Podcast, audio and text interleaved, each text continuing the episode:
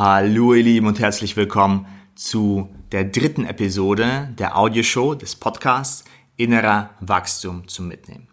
Mein Name ist André Urich und ich werde dich für die nächsten Minuten hier auch ein wenig begleiten. Wenn du dir die letzten Episoden angehört hast, dann kennst du ungefähr dieses Konzept. Hier in dieser Episode werde ich auch wieder eine Hypothese aufstellen. Ich werde ein Thema besprechen, was mir persönlich sehr am Herzen liegt. Ein Thema, was ich sehr relevant finde und auch äußerst faszinierend. Denn mich fasziniert die menschliche Psychologie. Mich fasziniert der menschliche Geist.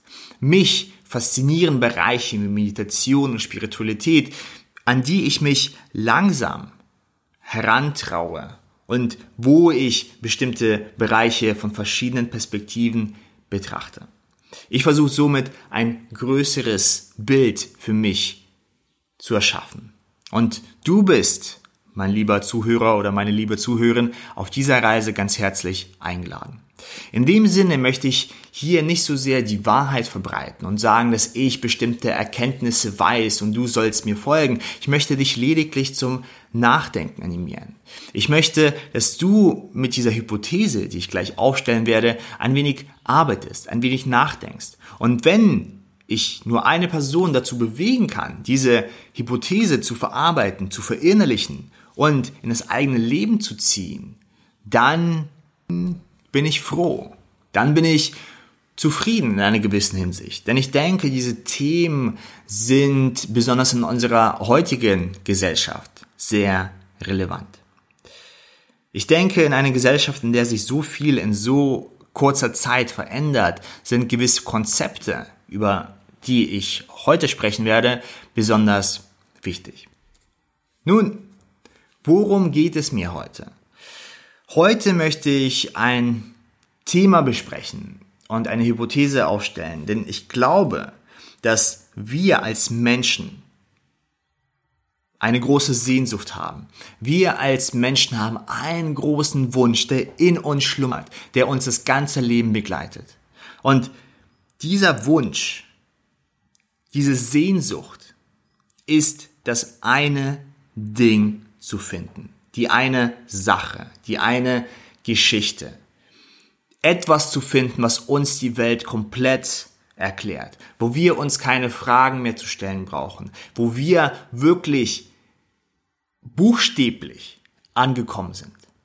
So etwas ist in uns.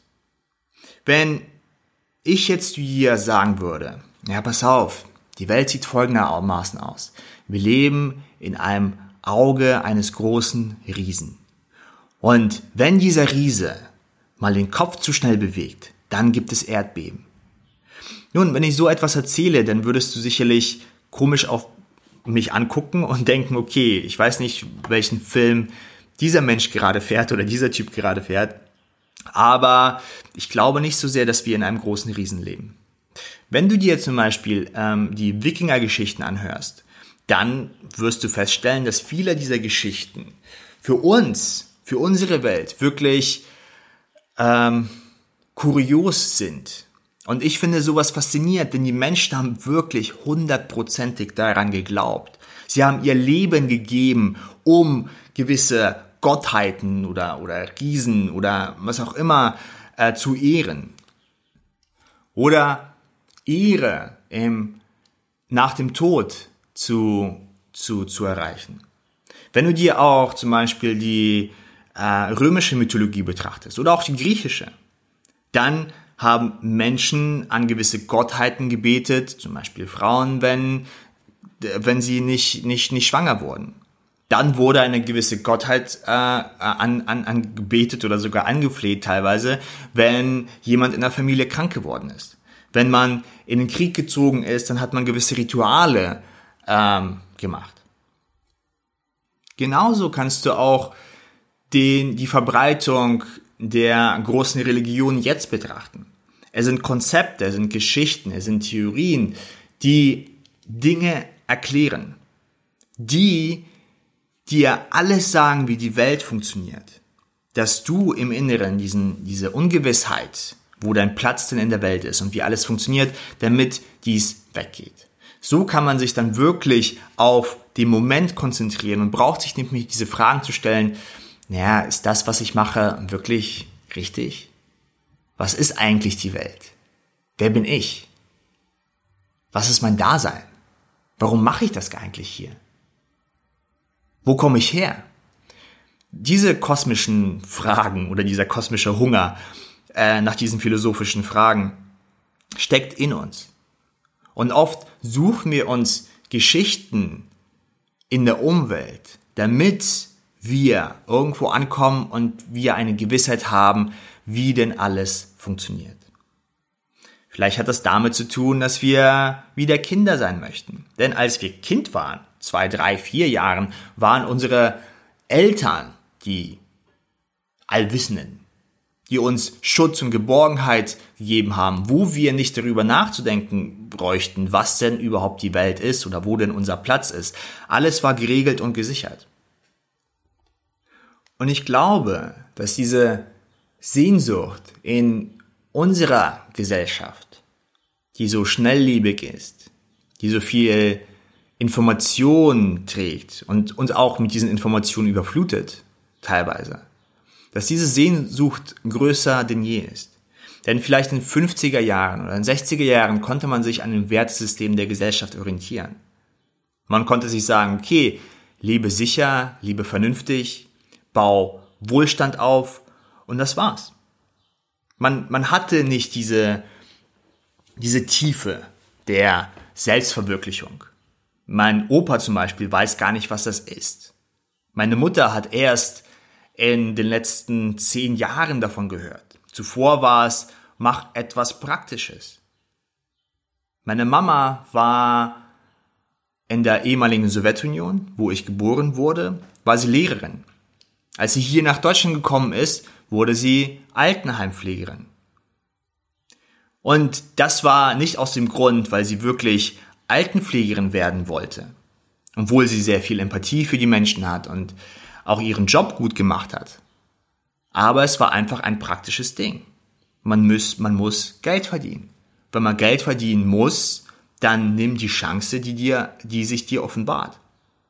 So etwas wie Talente entwickeln, das Potenzial fördern, sich wirklich zu öffnen und mit kreativ Glück und innerer Freude besser zu produzieren, mehr aus sich rauszuholen, diese Konzepte sind relativ neu. Und ich denke mal, in unserer Gesellschaft sind diese Konzepte vielen sogar unbekannt. Und wenn du mir gerade zuhörst, lieber Zuhörer oder Zuhörerin, dann bist du vielleicht schon einen Schritt weiter. Dann beschäftigst du dich mit diesen Themen. Dann möchtest du gerne auf der Arbeit glücklich sein dann möchtest du gerne auf der Arbeit wirklich deine Kreativität und dein Potenzial fördern. Wir sind aber immer noch gesellschaftlich in dieser Maschine drin, die uns in den letzten Jahrzehnten erzogen hat, zu funktionieren. Vernünftig zu sein, zu schaffen. Arbeit muss anstrengend sein. Man muss schwitzen, sozusagen. So wurde ich zumindest erzogen. Und da dieses, diese Wertesysteme Schritt für Schritt wegfallen, und wir uns immer wieder fragen, ja, okay, ich arbeite jetzt und ich fühle mich aber trotzdem nicht gut und ich habe jetzt die Werte der Gesellschaft erfüllt, was jetzt? Und da kommt dieses Verlangen wieder nach dem einen Ding etwas zu haben. Früher war es in vielen Bereichen der Gesellschaft die Religion. Jetzt finden Menschen für sich andere Alternativen. Und da kommen wir wieder zu dem Punkt, den ich in der zweiten Episode erwähnt habe.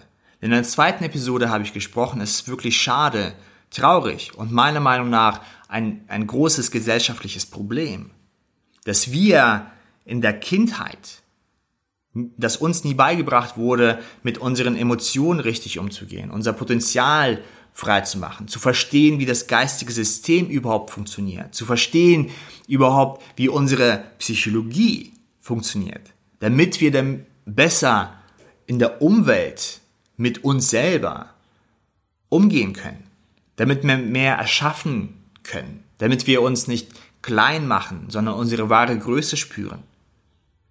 Und weil dies der Fall ist, weil wir diese Prinzipien nicht kennen, öffnen sich sehr viele Möglichkeiten für uns.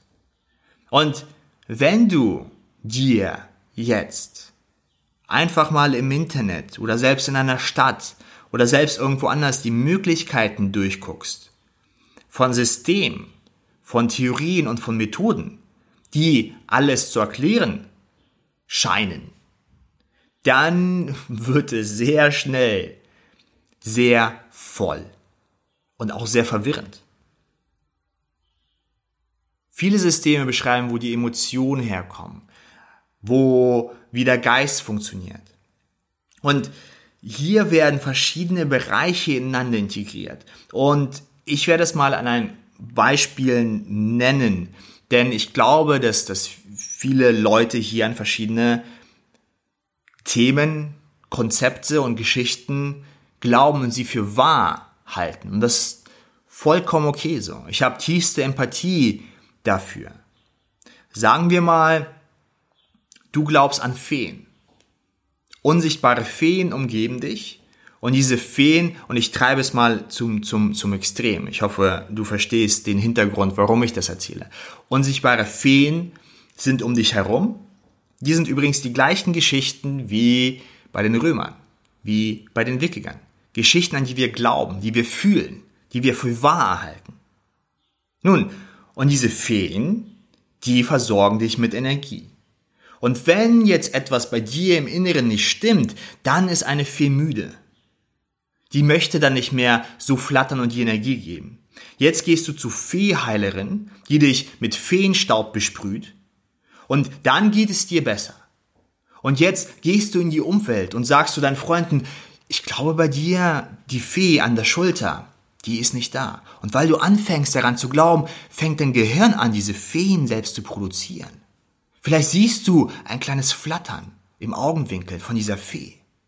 Und jetzt sagst du zu deinen Freunden, spürst du denn nicht? Ich spüre die Fee in dir, die flattert nicht mehr so. Und dann deine Freunde sagen, ach komm, wirklich Feen? Und du sagst, ja, du musst dich dafür nur öffnen. Vielleicht spürst du es jetzt nicht, vielleicht bist du noch nicht so weit. Vielleicht bist du noch verschlossen, aber wenn du dich dem Feen öffnest, dann spürst du die Energie, dann kannst du von den Feen Gebrauch machen, dann kannst du dein Potenzial öffnen, dann kannst du deine Energie wirklich benutzen. Und bald fängt an, dir jemanden zuzuhören. Und du sagst, ah, wenn mir jemand zuhört und auch an diese Feen glaubt, dann machen wir jetzt eine Feengemeinschaft und du experimentierst und du glaubst wirklich daran und du probierst gewisse Sachen aus an Menschen und du merkst, wie diese, wie diese Menschen sich verändern. Nun, keiner kann die Ergebnisse bestreiten. Die Ergebnisse sind da. Du machst etwas mit den Feen und der Mensch heilt sich. Dem Menschen geht's besser. Der Mensch ist vielleicht nicht mehr so traurig. Oder wirklich Krankheiten werden geheilt. Nun, Kannst du sagen, dass es solche Feen nicht gibt? Kannst du definitiv beweisen, dass es solche Feen nicht gibt? Kann man nicht.